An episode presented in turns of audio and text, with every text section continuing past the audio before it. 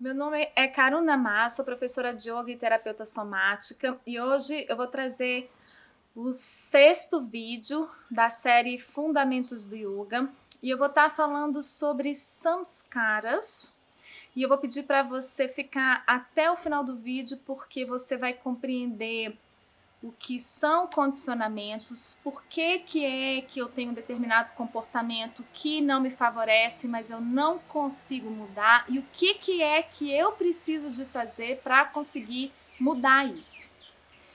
Então, samskaras também é chamado de condicionamentos ou memórias. E antes de explicar, eu quero fazer uma pergunta quando você, não sei se você já percebeu, quando você volta de uma viagem, vamos colocar assim, da praia, e aí de repente você sente um cheiro e você busca lá na memória de onde veio aquele cheiro e você lembra que foi dessa viagem da praia e que você nem estava percebendo o cheiro da planta naquele lugar que você estava tomando açaí. Por que, que eu estou dizendo isso? Porque o tempo todo os nossos cinco sentidos estão ligados e registrando absolutamente tudo o que acontece a cada instante. Você não estava atento para o cheiro, mas o seu olfato estava registrando isso e isso criou uma memória.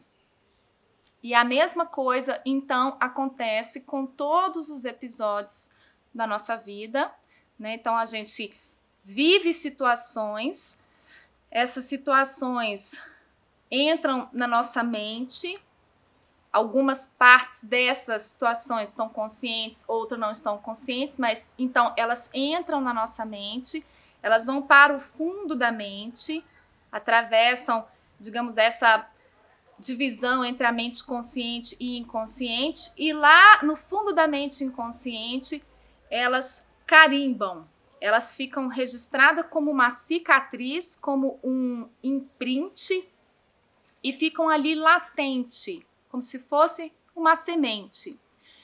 Quando passamos por situações parecidas com aquilo que nós vivemos, essas memórias são ativadas e essas cicatrizes, essas sementes, elas voltam de novo para a superfície da nossa mente consciente.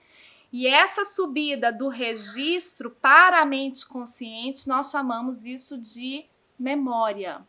Uma vez que a gente tem esse pool de registros que ficam o tempo todo assaltando a nossa mente, porque nós somos submetidos a semelhantes situações, né, devido à nossa rotina, significa também que nós vivemos grande parte do tempo no passado.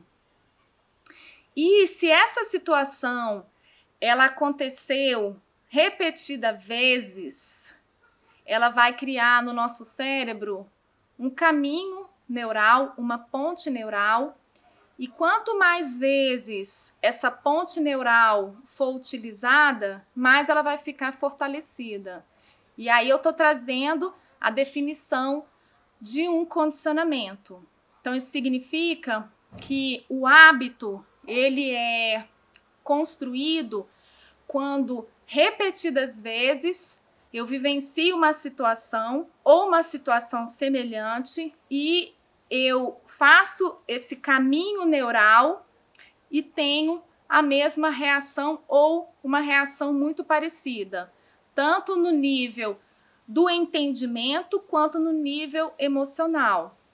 E muitas vezes isso não é positivo para mim, porque quando eu sou submetida a situações traumáticas, invariavelmente vamos colocar assim, né, 99% das vezes eu tenho uma reação adversa, ou de tristeza, ou de medo, ou de raiva. E quando eu sou submetida a essa situação de novo, já que eu criei esse registro é bem provável que eu reaja da mesma maneira, ou pelo menos sinta no meu corpo toda a descarga, seja da raiva, do medo ou da tristeza. Se eu não estou consciente desse processo, isso vai começar a ser repetido porque isso gerou a memória, né? E isso vai ser lançado na minha mente novamente, e isso vai ficar cada vez mais fortalecido e esse processo vai criar o que a gente chama de hábito, né? De condicionamento. Então, só esclarecendo isso, né? Uma vez que existe o registro, eu fico como que refém desse registro voltar para a mente se eu não tiver consciência desse registro e conseguir ressignificar o resultado final, a reação. Então, se eu estiver inconsciente, eu vou vivenciar esse processo, que é um processo neurológico, um processo de defesa né, do meu próprio corpo, e agora também introduzindo né, do meu ego. E eu vou então estar submetida tanto às cascatas bioquímicas como ao comportamento resultante desse processo. E aí é por isso que muitas vezes eu quero fazer diferente, mas eu não consigo fazer diferente. Parece que tem uma força que é maior do que eu, que impede eu fazer as coisas diferente. E eu estou dizendo aqui para você que isso acontece por conta desse processo de registro e porque também não estamos conscientes desse registro. Então a gente age meio que no automatismo, né, dentro desse processo de defesa para evitar a dor da situação traumatizada e uma vez que eu repito, eu fortaleço essa ponte neural, eu fortaleço o hábito eu fortaleço a reação que não me favorece e mais uma vez fico chateado ou entristecido, né, ou não saio do lugar, ou não tomo as ações necessárias para mudar isso que realmente me incomoda muito. Então, o que, que eu posso fazer para mudar os condicionamentos?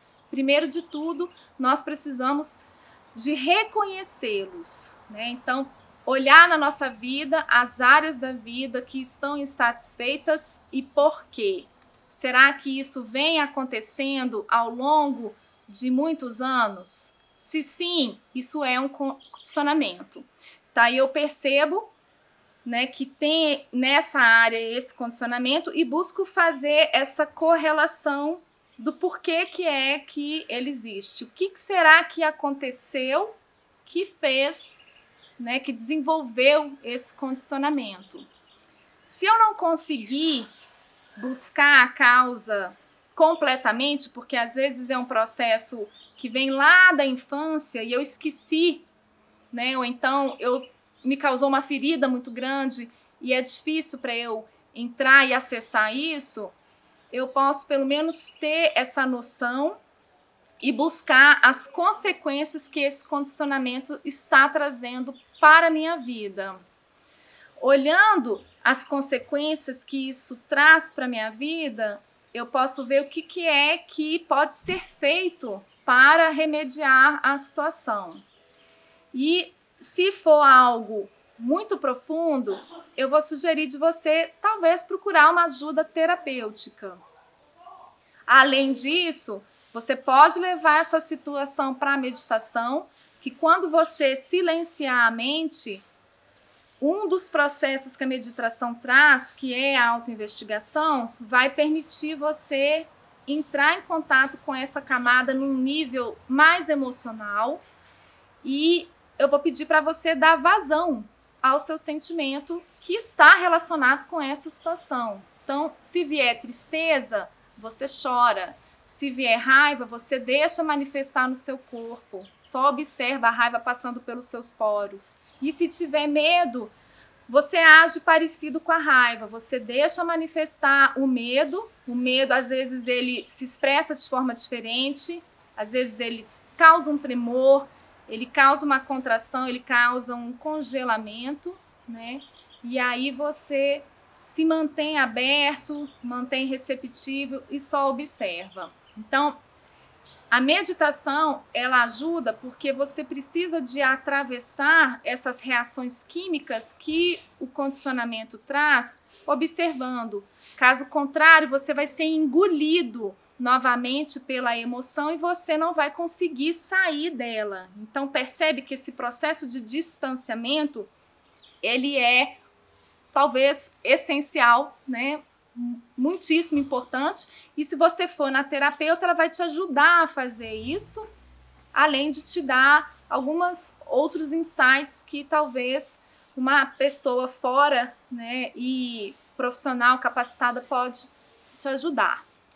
Além disso, que aí a gente entra bem no âmbito do yoga, vamos falar assim, na parte técnica e filosófica do yoga, a maneira como você pode sair dos condicionamentos, né, do, digamos assim, das, das rédeas dos samskaras, é entrando em meditação profunda, que a gente chama de Nirvikalpa Samadhi, que é uma união dentro da meditação com o seu próprio ser, e nesse lugar você vai perceber todos os enganos que estão relacionados a essa questão e outras questões da vida, e isso vai gerar uma outra memória, uma memória de silêncio, uma memória de bem-aventurança, uma memória de compreensão da verdade, né, como eu venho trazendo, e isso é o suficiente para enfraquecer esses samskaras que são destrutivos, esses condicionamentos que estão relacionados com essa falsa identidade de que acreditamos ser, e isso né, te tira desse lugar. Mas esse finalzinho, que é essa parte mais técnica do yoga, para quem já pratica, para quem é professor, para quem está né, mais inteirado, vai entender em profundidade o que, que eu estou trazendo. E para você que está iniciando, não tem problema. Eu vou explicar mais para frente ao longo dos vídeos e também nos cursos que eu vou trazer online. Então, eu vou ficar por aqui. Se você tiver alguma dúvida, eu vou pedir para você escrever no comentário. Eu sei que é um assunto que dá bastante é, reflexão, né?